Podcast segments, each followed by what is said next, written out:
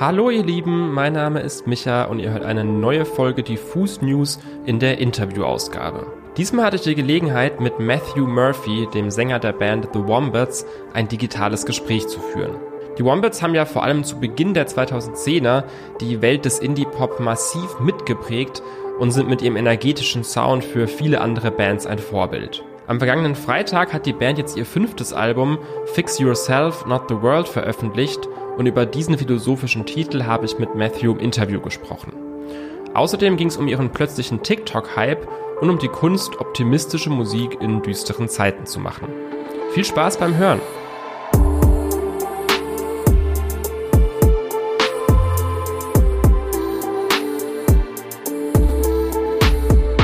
You guys are releasing your album called uh, Fix Yourself, Not the World. So, what's the idea behind this title? Because to me, it sounds like there's a whole philosophy coming with it.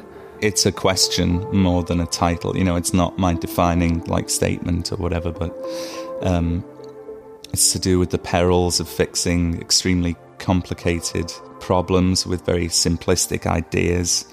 Um, it's to do with how I feel social media doesn't really allow you or give you the space or time to kind of completely articulate yourself. And it's about the difference between what people espouse outside of their homes and, and, and what they're like behind closed doors.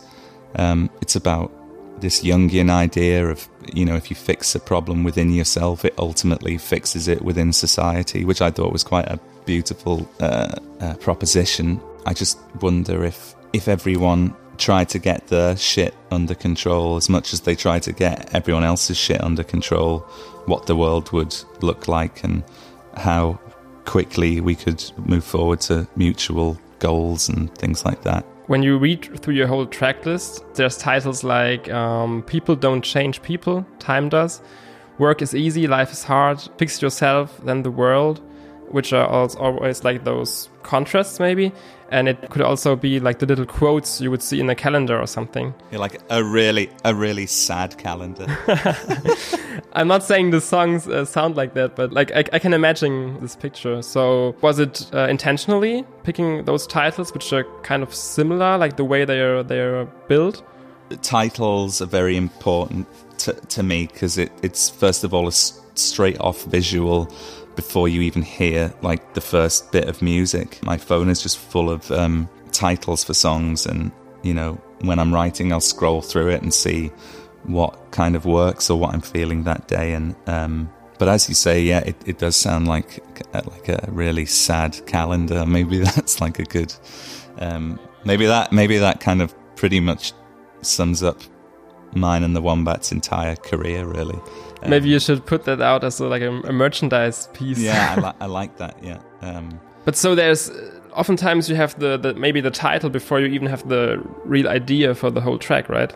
Yeah, I think more than 70, 80% of the time it's it's um, it's always kind of like that. Um, because it's the title that makes me kind of commit fully to the song. Because that happens a lot. And, you know, if you ever leave, I'm coming with you, which was the first single off this album. You know, I, was trying to work that into ideas for the fourth album and it never quite worked out. And then I like stumbled back upon it two years later and but it's good that you still saved that idea, even if they maybe didn't fit for that particular time, but now they do. So, and as far as I'm concerned, you guys worked on the whole album completely remotely, right? Like everybody yes. was staying at uh, his place hundreds of kilometers apart. Uh, to me, it sounds really, really tricky to put together an album in, in this way. How was that experience for you guys? We'd written 40% of it in 2019 when the world hadn't gone to hell in a handbasket. So that was helpful. And then when it started going that way, you know, it was then I was in my studio a lot um, here, kind of finishing it off. Yeah, I see. And so, also regarding COVID, uh, a thing that I was wondering about is you guys always make I'd say rather dancey, maybe upbeat and ener like energized songs. Is that something that's difficult to keep up with during such trying times, like with with the whole COVID situation uh, surrounding you? Like, do you struggle to keep up your like your your songwriting or your positivity? for me as someone who's been pretty cynical, pessimistic, depressive to a certain extent. You know, it lot, one of the big themes in this album is discovering the utility of opti- optimism over all those things. It's like, yeah, life is hard. Yeah, trying to stay upbeat in this environment is difficult. Like these are all things that we agree on, but what what the fuck are you gonna do now? You've got to do something. So, um, how are you gonna do it? And um, there's a big theme in the album of like letting go, but also me kind of coming to terms with you know being positive and optimistic. Yeah, but it's beautiful that you came to that conclusion in a way. So, um, you guys picked a very specific art style as well for the album cover and also for the music video uh, for Everything I Love Is Going to Die. Uh, to me, it looks like a really lively cartoon city. And it also it also reminds me of the whole NFT world in a way with the because they're also like the, the cartoon icons. So um, what's the story behind the, the art style that you came up with? Well, I mean, honestly, um, I've admired, I've loved E Boy for a while now, and remember seeing the Groove, Groove Armada album cover, and I always thought it was so interesting and exciting, and so I've always had in the back of my mind that it would be great to work with them. Also, like we couldn't afford Damien Hirst, so like, but, but, we could afford E Boy, so um, yeah, they're they're great, and I like these intricate kind of Where's Wally artworks, and um, it kind of did fit in with the album title. You know, when I'd ran the album title past the past the boys and past you know management label and everything, um, it felt like we could do so much by having this city and all this kind of chaos happening within it. I think it really fits the vibe, like both uh, visually and also uh, with the with the content of your of your album. Thank you. So we are, we just spoke about everything I love is going to die and the music video, and I'm really into this particular song. And whenever I listen to it, I get stuck on the on the hook and on the line. Um, Icarus was my best friend, so I'm gonna make him proud in the yeah. end. Um, I love the way that you wrote that bit and also like that reference to Greek mythology. So could you maybe explain for our audience uh, Icarus' story and what your thoughts were when you put together that song or that hook? The song title is pretty miserable, but I think it's it's quite a liberating song, and it when you're a little bit more present or and or grateful in the day, the day seems to kind of flow a bit better and it's more enjoyable. Um, that's what the song is about. And I guess the Icarus line, Icarus was a Greek uh, mythological character who flew too close to the sun and ended up his wings ended up burning. His wings were made out of wax, maybe, and and I think that that's as well as like you know being you know you got to be present you got to be grateful all these things but also but that doesn't mean to say that you have to live in the moment because i've tried living in the moment and it, it kind of hurts down the line. Um, if you just only do whatever your kind of instinctual self wants I kind of wanted to offset what I was saying in the majority of the song with with that line like yes you want to be present and in the moment and grateful you don't want to be in the moment so much that you end up causing irreversible damage to your future selves. Yeah. So another song that I'd like to get into uh, that you are also released as a single is uh, "If You Ever Leave Me, I'm Coming with You." Yeah, and uh, so nowadays there are a lot of songs on uh, toxic relationships or toxic behavior in a relationship, and, and it became a really huge topic in those last few years. But usually the artists tackle it from from the other side you know like the as the person that's being treated badly yeah so now you kind of take the other uh, perspective uh, maybe like maybe maybe maybe cynically but you uh, kind of sing from the view of a person that's attaching themselves to another person in a really extreme and unhealthy way yeah and uh, kind of over the top but that's the that's the spirit of it what, what's the story behind that song and when you put it out were you afraid that people maybe misunderstand or misinterpret it and uh, take it maybe like li literally, you know? No, not not not really. I mean, it's a fun song. The lyrics are kind of over the top, and I've written songs like that before.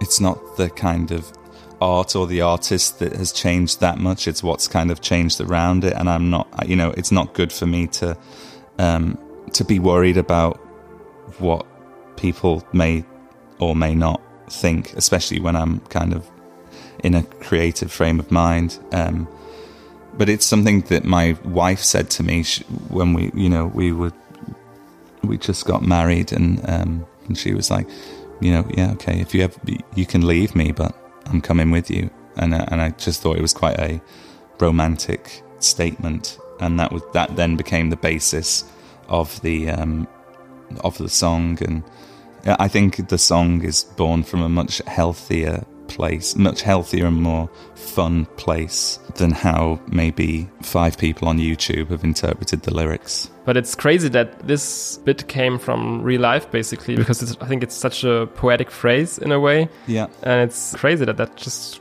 came in a uh, in a day to day conversation. Yeah, it was uh, the same with. Um, honestly, I think it was like uh, three days close to each other. Where my wife said, "I like the way your brain works." I was like, "Right, I'm going to write that down," and that obviously became turn. And then she said, "You know, if you can leave me, but I'm coming with you." And I was like, "If you ever leave me, I'm coming with you." Okay.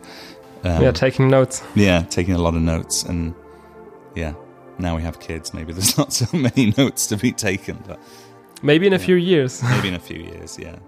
Um, so another thing that took place lately uh, was that you guys just casually went uh, viral on TikTok yeah. uh, this year, and yeah, Oliver Oliver Nelson remixed your um, hit song "Greek Tragedy," and I think that thing garnered like millions of views, and I, I even saw Charlie Puth putting out a clip uh, with him like eating with chopsticks yeah. to your song. Uh, so how has that whole TikTok experience been for you guys? Very strange. Feels like it happened to someone else, a different band, um, and you know we'd never heard that remix before. But yeah, it, it's very strange because we had our followers. They were getting older. We got older. That was it um, there'll be st- we'd still see so many kids at our shows going wild and stuff, and then we were trying to figure out why this was happening, and I would have you know the people would be asking me why do you think this is happening in interviews, and then all of a sudden that TikTok thing happened, which was like which took all of those elements and just blew it up in proportion even more so. I, I, I struggle to understand it, and um, I'm glad it happened. But um, yeah, as I say, it just feels like it was um, a different band. Yeah, and you it's something that you can't really influence yourself. It just happens or it doesn't happen, right? Yeah. And it exposes you to such a new audience and much younger audience. Uh, yeah, it's crazy. So one last thing uh, regarding the Wombats live experience, uh, because you're touring the album next year. Yeah. And a co-worker here at our magazine uh, once saw you at a festival, and she told me that an absolute highlight in your show was that you brought out brought out those uh, wombat dressed people at yeah. the end of your set. Yeah. So um, is that still a part of your live program, or what else can can fans uh, look forward to when attending the next few Wombats shows?